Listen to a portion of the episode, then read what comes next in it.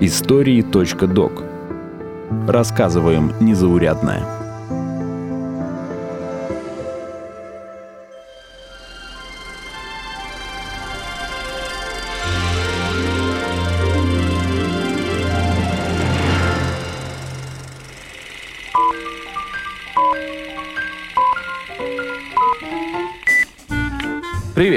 Меня зовут Артем Буфтяк, и однажды я уже делал эпизоды, посвященные кино. Точнее, кинолентам, которые были потеряны навсегда. О том, почему теряли фильмы, какие ленты считаются самыми разыскиваемыми, а какие волшебным образом удалось найти, вы можете узнать в эпизодах подкаста «Истории.док» под общим названием «Как и почему теряли кино». А в этом эпизоде расскажу про запрещенные фильмы. В России главными причинами утраты кинолент можно назвать войну и цензуру. В первом случае все понятно. Немецкие войска стремились уничтожить советскую культуру, и кино в том числе, бомбя, сжигая и взрывая хранилища и кинотеатры. Однако в случае с цензурой все не так однозначно. Что могло стать причиной запрета фильма в СССР? И как менялась цензура с годами? В чем феномен полочного кино? Почему режиссер мог попасть в опалу, как, например, любимый Сталиным культовый Сергей Эйзенштейн? Об этом я поговорил с кандидатом искусствоведения, историком кино и главным искусствоведом Госфильмофонда Евгением Яковлевичем Марголитом. Полочное кино или полочные фильмы.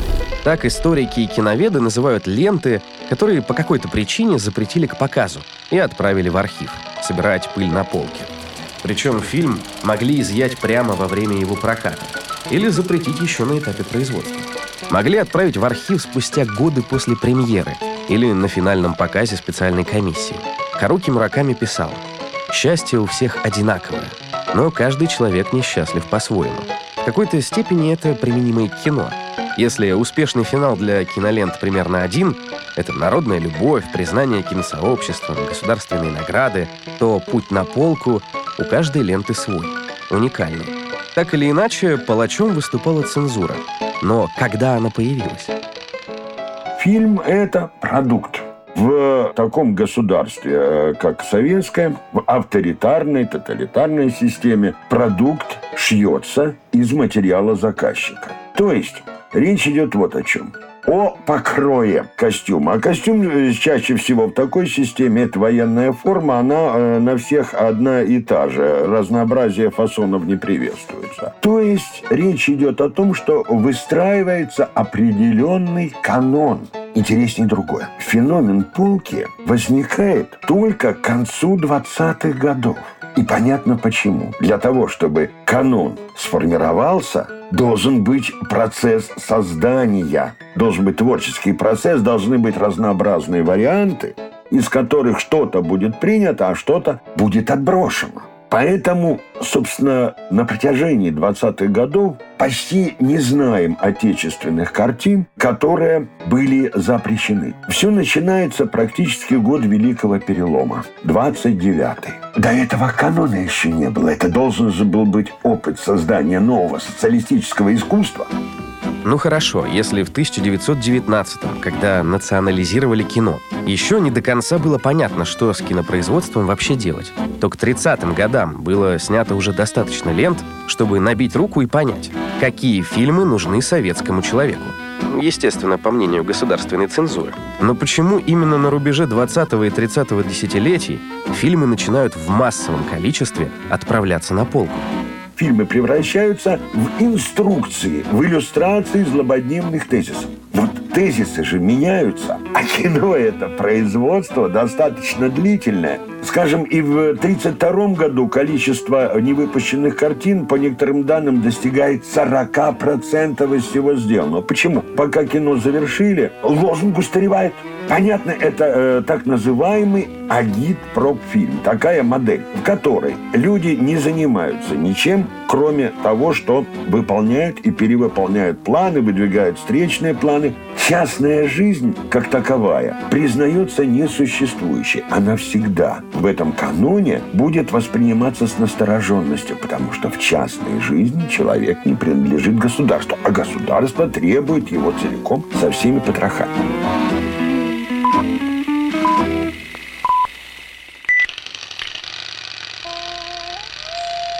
Всевластие вот первого варианта канона агитпропфильма длится недолго. Потому что при виде даже того, что выпускает, публика с ужасом бежит из кинотеатров, а это уже начало индустриализации, поэтому средства на закупку импортной продукции, которая очень, ну скажем, э, тысячи две названий за 20-е годы прошло на отечественных экранах, так вот теперь денег нет. В основном это только отечественное кино. Ну, сравните, 2000 названий в 20-е годы и 20 названий импортных картин на протяжении 30-х. В сто раз меньше. Вот. Ну и надо же э, возвращаться и делать это кино привлекательным, делать фильмы про живых людей. А уже сформировался, как вы понимаете, мощнейший отряд художников. И которые могут создавать, и уже создали, действительно картины, известные во всем мире, восхищающие весь мир. Цензура, которая сформировалась к началу 30-х годов, чудом не отправила на полку фильмы, которые сегодня считаются классикой и эталоном раннего советского кинематографа.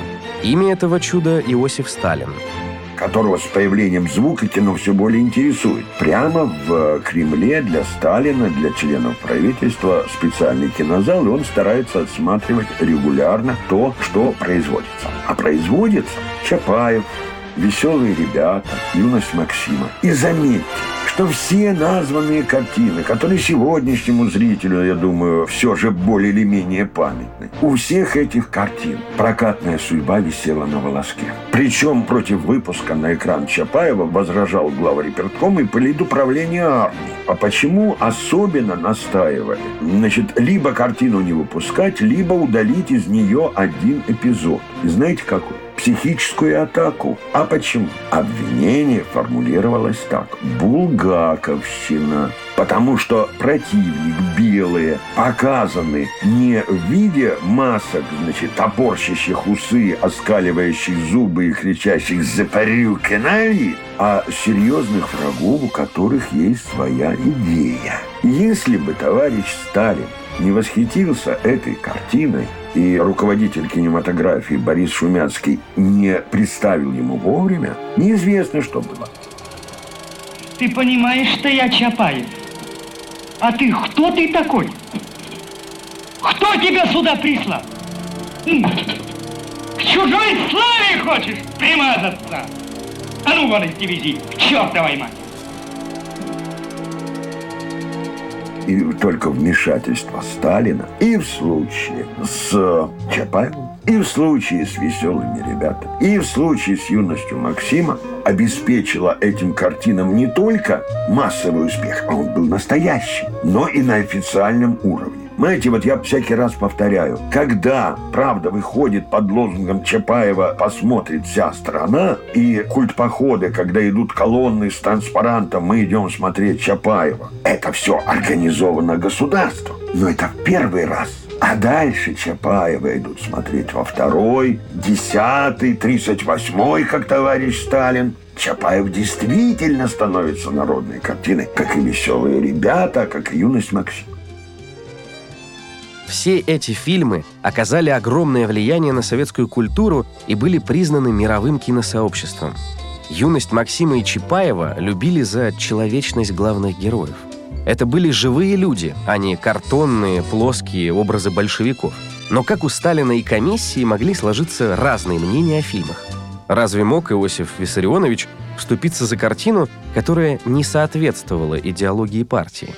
Знаете, в 30-е годы, когда он заинтересовался кино, скорее его роль была положительной, потому что он был заинтересованным зрителем. А Троцкий сказал о нем, значит, гениальная посредственность. Но это можно перевернуть вот как. Он был идеальный средний зритель. И его оценки с этой точки зрения совершенно достаточно точны. С одной стороны, особенно Чапаев, юность Максима. Картины высоко идейные. С другой стороны, картины, любимые зрителям. Значит, опять образец найден. А вот когда канон сформирован, да, тут начинается и действительно взлет кинематографии. Вот тут начинается все по новой. Тут, с одной стороны, Сталин успокаивается. Новое достижение. Середина 30-х, там 36-й, 37-й. Депутат Балтики, Петр I, Ленин в октябре все нормально. А дальше следует 39-й пресловутый пакт, договор о ненападении с Германией. Все занято, э, естественно, время международными делами. И рулить кино он, собственно, или точнее скажем так, он на какое-то время перестает следить столь пристально за кинопроцессом. За кинематографом начинает следить новая комиссия по предварительному просмотру и отбору фильмов. Запрещают чуть ли не треть от всего количества фильмов в производстве. Иногда и полностью законченные ленты. Ну, например, вот показатель. Запрещается подряд четыре комедии. Комедия о военных сборах, про чудака-профессора на военных сборах 60 дней. Главную роль играет Николай Черкасов, уже в это время сыгравший роль Александра Невского. Комедия об ипподроме великого Бориса Барнета «Старый наездник», которую кинематографическое сообщество считает чуть ли не первой полноценной советской звуковой комедией, ни много ни мало, в 40 году картину показывает, представляет на суд коллег. И э, «Сердца четырех», также вот всем известный.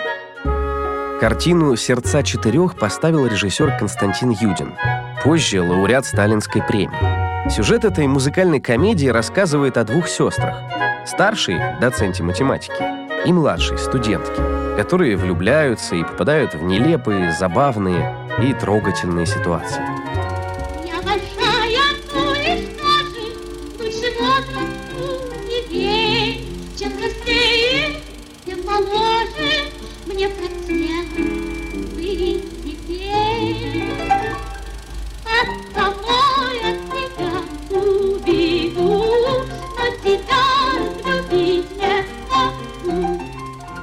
Сердца почему-то у них вызывают у начальства особую ярость. Хотя, естественно, опять же, кинематографическое сообщество этой картине э, радуется, радуется справедливо. Но картину 25 мая меньше чем за месяц до начала войны постановлением секретариата ЦК запрещают, потому что жизнь советских людей, а в ней показано как легкомысленное и праздное времяпровождение.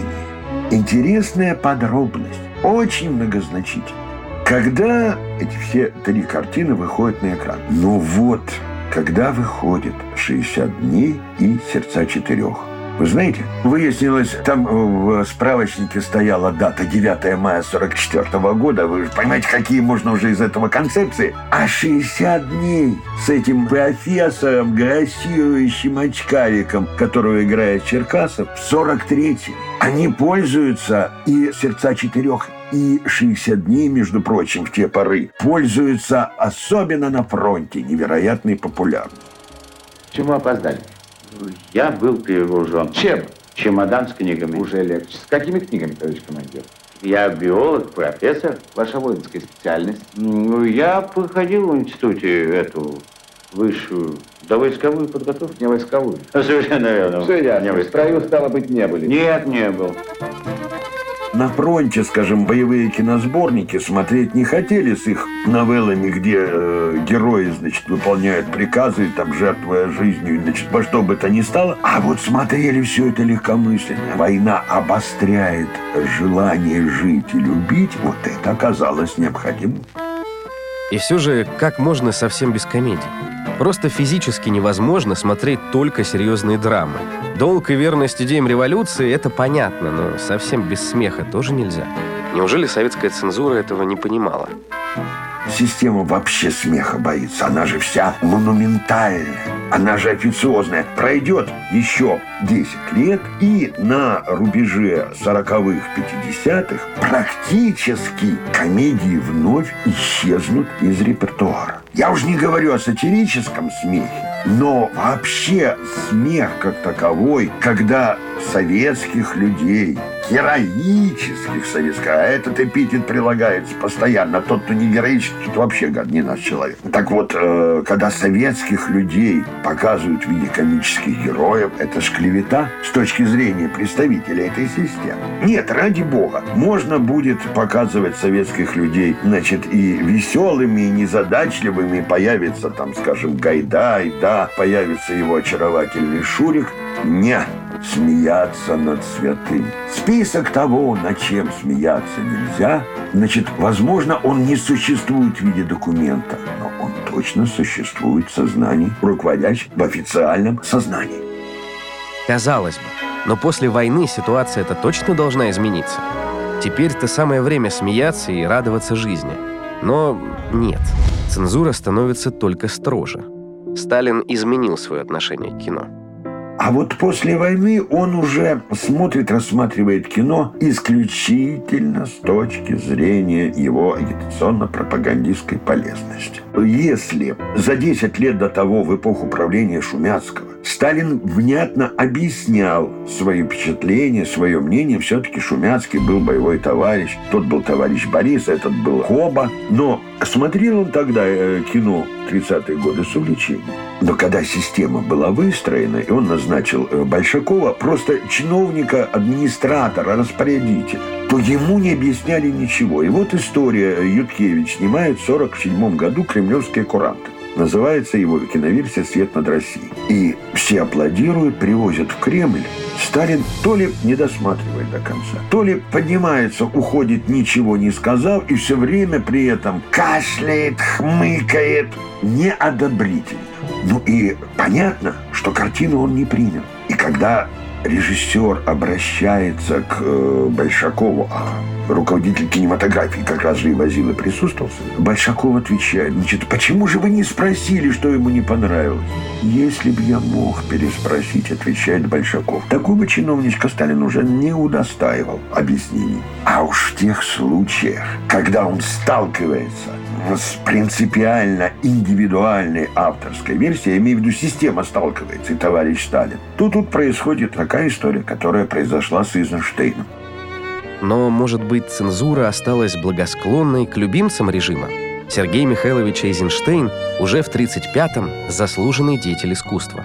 В 1939-м режиссер получил звание доктора искусствоведения и орден Ленина за оставшую бессмертной советской классикой картину «Александр Невский». А еще через два года был награжден сталинской премией первой степени. Все за того же Невского. На защиту встань! На защиту! Защищаться не умею. Сами бить будем. Без меры бить будем. Дружина твоя, князь, не хуже немецкой. Дружины одной мало. Мужиков подымем. К весне врага разобьем. И вот Эйзенштейн получает новый творческий вызов. По официальной версии идею снять фильм о Иване Грозном предложил сам Сталин – Ответственным выбрали Сергея Михайловича, который написал сценарий, к слову, также утвержденный лично Сталиным. Покорись церкви, Иван. Покайся. Упраздни опричнину, пока не пришли последние времена. Отныне буду таким, каким меня нарицаете. Грозным буду. Фильм вышел в 1945 году. Съемочная группа получила сталинскую премию первой степени. Для Эйзенштейна она стала уже второй по счету в карьере. Дело в том, что Эйзенштейн мыслил изначально картину «Иван Грозный» как единое целое, и он э, хотел выпустить двухсерийный вот этот огромный фильм одновременно. Но студии Мосфильму нужна была, чтобы закрыть производственный план на 45-й, э, производственная единица была необходима. И вот на вечере по поводу вручения этих сталинских премий он танцует польку с Верой Морецкой, и ему сообщают, что картина в Кремле, и он рушится с инфарктом, полуразорванным сердцем. Зимой 46-го ее смотрели в Кремле.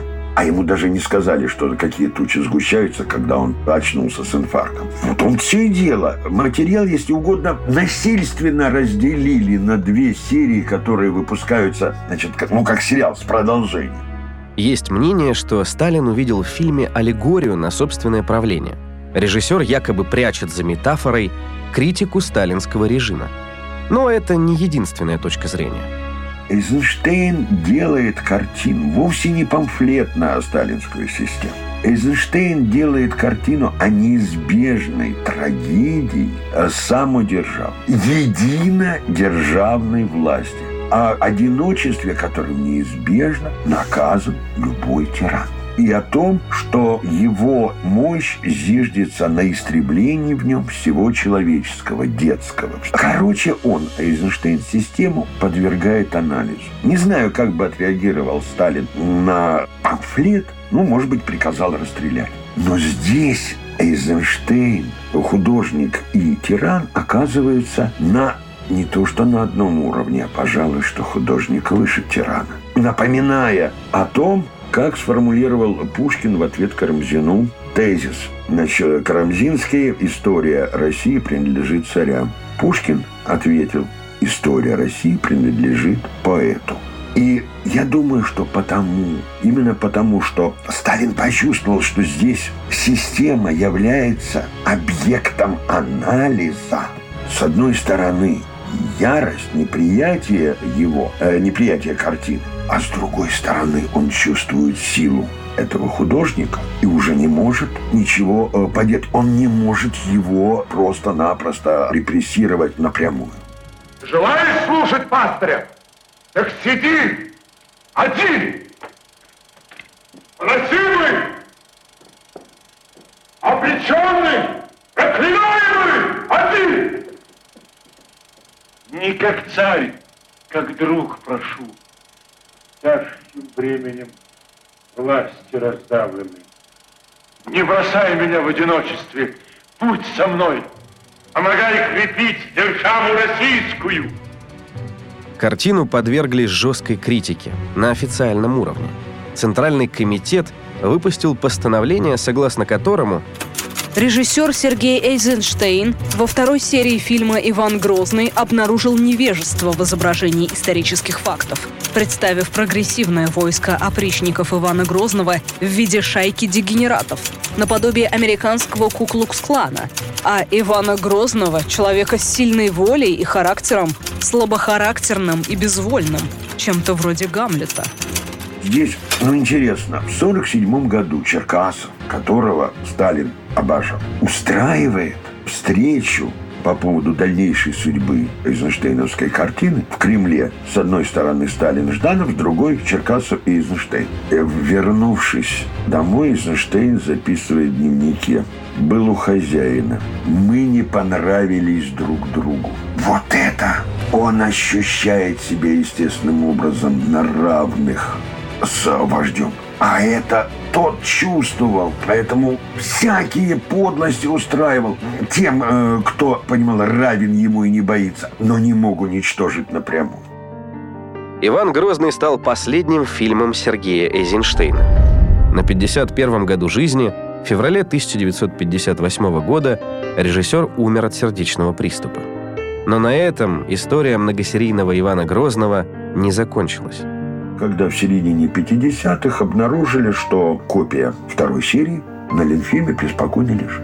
Ее показали Хрущеву, это был 55-й год. Ее показали Хрущеву, Хрущев сказал, ну, как было, так было. Еще специально собирали в 57 году историков, которые сказали, что ну, у нас есть претензии, там, понятно, претензий было, потому что Эйзенштейн не гнался за буквальным соответствием фактов, он создавал образ самодержавной тирании, да, этой самодержавной системы. Но это выдающееся произведение, и надо сказать, что особого успеха тогда картины не было. Она была и сложна по форме, к ней очень долго привыкали. Она, надо сказать, что она и в кинематографическом сообществе тогда, в середине 40-х, вызвала очень разноречивые мнения.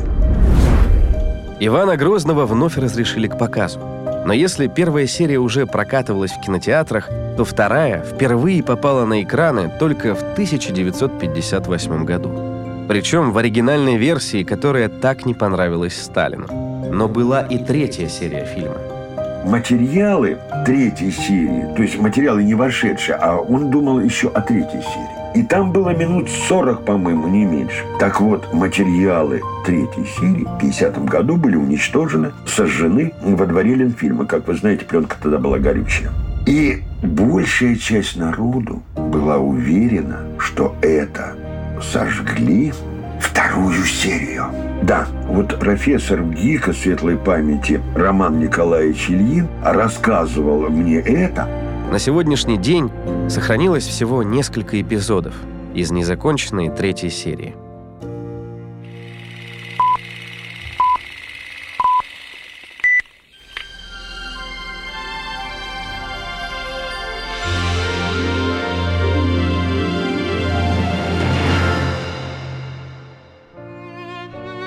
Авторитет и репутация режиссера, конечно, могли защитить от нападок комиссии, но стопроцентного иммунитета от цензуры не давали. Один из таких примеров — фильм «Огни Баку» 1950 года, успешного творческого дуэта режиссеров Александра Зархи и Иосифа Хейфица. Сюжет рассказывал о тяжелом труде нефтяников и о важной роли азербайджанской нефтяной промышленности в экономике СССР. Точной причины, за что запретили картину, никто не знает. Возможно, их был целый ряд. Совокупность факторов, которая в конечном итоге оказалась сильнее имен режиссеров. Во-первых, это настолько вынужденная была постановка для тандема Хейфиц-Зархи. Почему вдруг ведущий режиссер Ленфильма оказывается в Баку? Работы нету на Ленфильме, да. Вот, причем это уже так, им эта работа поперек горла, что после этой картины они не то что расстанутся, проработав вместе, значит, это 50-й год, да, а они первую работу совместную делают в 27-м. То есть, ну, считайте, почти четверть века. Работают вместе и не то что расстаются после картины, они друг друга уже видеть не могут. А что, чего картину закрыли? Сначала там, э, который э, в картине называется «Али Бала», выяснилось, что никакой не передовик производства, а, значит, очередной враг народа. Там же были все время интриги. А, значит, потом, значит, возглавлявший республику пресловутый Багиров, э, ставленник Берия, очень быстро слетел. Забавно, что в 1958 году, уже через пару лет после развенчивания культа Сталина, ленту разрешили к показу только после удаления сцен с Лаврентием Берией. Но в фильме был еще Сталин. И вот сцены с вождем как раз не вырезали. Сначала. В 1968 году эпизоды со Сталином все же решили удалить. Готовый анекдот. Сколько времени нужно партийным чиновникам, чтобы решиться вырезать сцену со Сталиным? Ответ – 10 лет.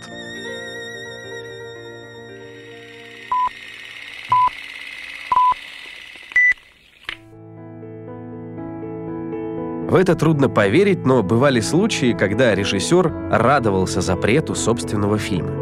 Именно такой редчайший случай произошел с Григорием Козинцевым, автором такой советской киноклассики, как «Дон Кихот», «Гамлет» и «Король Лир». Другая картина этой эпохи – Белинский. Вот когда предлагают Козинцеву делать эту картину. Он приглашает Юрия Германа, и они с таким энтузиазмом, с таким азартом берутся за дело. Это должно было быть авторское кино. И их как начинают прикладывать фейсом Тейбл. А в это время это не Сталин, это уже отсматривает художественный совет, отсматривает все, начиная с проб, каждый отснятый материал. Там тоже по существу киношников нет в этом большом худсовете теперь. Вот. И все приказывают переделывать. А одна дама пишет свой сценарий, а Германия сценарий э, абсолютно чудовищный. И им приказывают соединить Герман, тот сценарий, который они писали с Германом, а соединить с этим сценарием этой самой Серебровской. Короче говоря, это был уникальный случай. Вы понимаете, как било по каждому режиссеру, бил запрет его картины. Это была беда, трагедия, катастрофа. Но Козинцев, по воспоминаниям старых ленфильмовцев, был просто нескрываемо рад, когда картину положили на полку. Потому что это уже было абсолютно не его детище. Абсолютно исковерканное, искореженное. Он потом, и 20 лет спустя, он писал об этом с ужасом и отчаянием, об истории этой картины. Он слег после этого в больницу. Нервное истощение. Он уже думал о том, что в кино вообще не возвращаться. Он уже еще успешно работал в театре. И когда в начале 70-х годов появилось сообщение возвращается не только идеология сталинских времен, но возвращается, соответственно, и кино сталинского времени. Его возобновляют. Ему сообщается по просьбам зрителей повторный тираж фильма «Белинский». Он пишет тогдашнему председателю комитета кинематографии Романову письмо с требованием ни в коем случае это кино на экран не выпускать, никакие зрители просить о выпуске этой картины, никакие нормальные зрители не могли никогда и ни за что. Конечно, его не послушались. Изучая трагичные судьбы кинолент, которые запретила цензура, может показаться, что палачи из комиссии зарубили фильмов чуть ли не больше, чем в итоге вышло в прокат. А архивные полки буквально ломятся от шедевров. Но, может, многим картинам и правда место на полке? Когда мы с Вячеславом Шмыровым стали 30 лет назад раскапывать историю полки, мы-то думали, что там невероятно чего есть. Невероятные сокровища и откровения. Выяснилось, отнюдь нет. Считалось, ну, если ты посмотришь, любая картина запрещенная, она, значит, главное, идейно не выдержана. Ты ее посмотришь, она ж тебя... Ты можешь заразиться чем-то не тем, да? При том, что, повторяю, как человек, это пересмотревший в подавляющем большинстве, то, что сохранилось, по крайней мере, скажу вам, что там такое количество барахла, глаза моего не видели. Оттепель, застой, перестройка. Такие разные советские эпохи и такая разная советская цензура. Из-за чего запрещали ленты Андрея Кончаловского, Алексея Германа, Киры Муратовой и других известных советских режиссеров. Что могли сделать с фильмом, если антисоветским элементом признавали не режиссера, а актера, который играл в картине? Почему чиновники боялись режиссера Александра Аскольдова? И как упоминания о вышедших лентах пропадали отовсюду?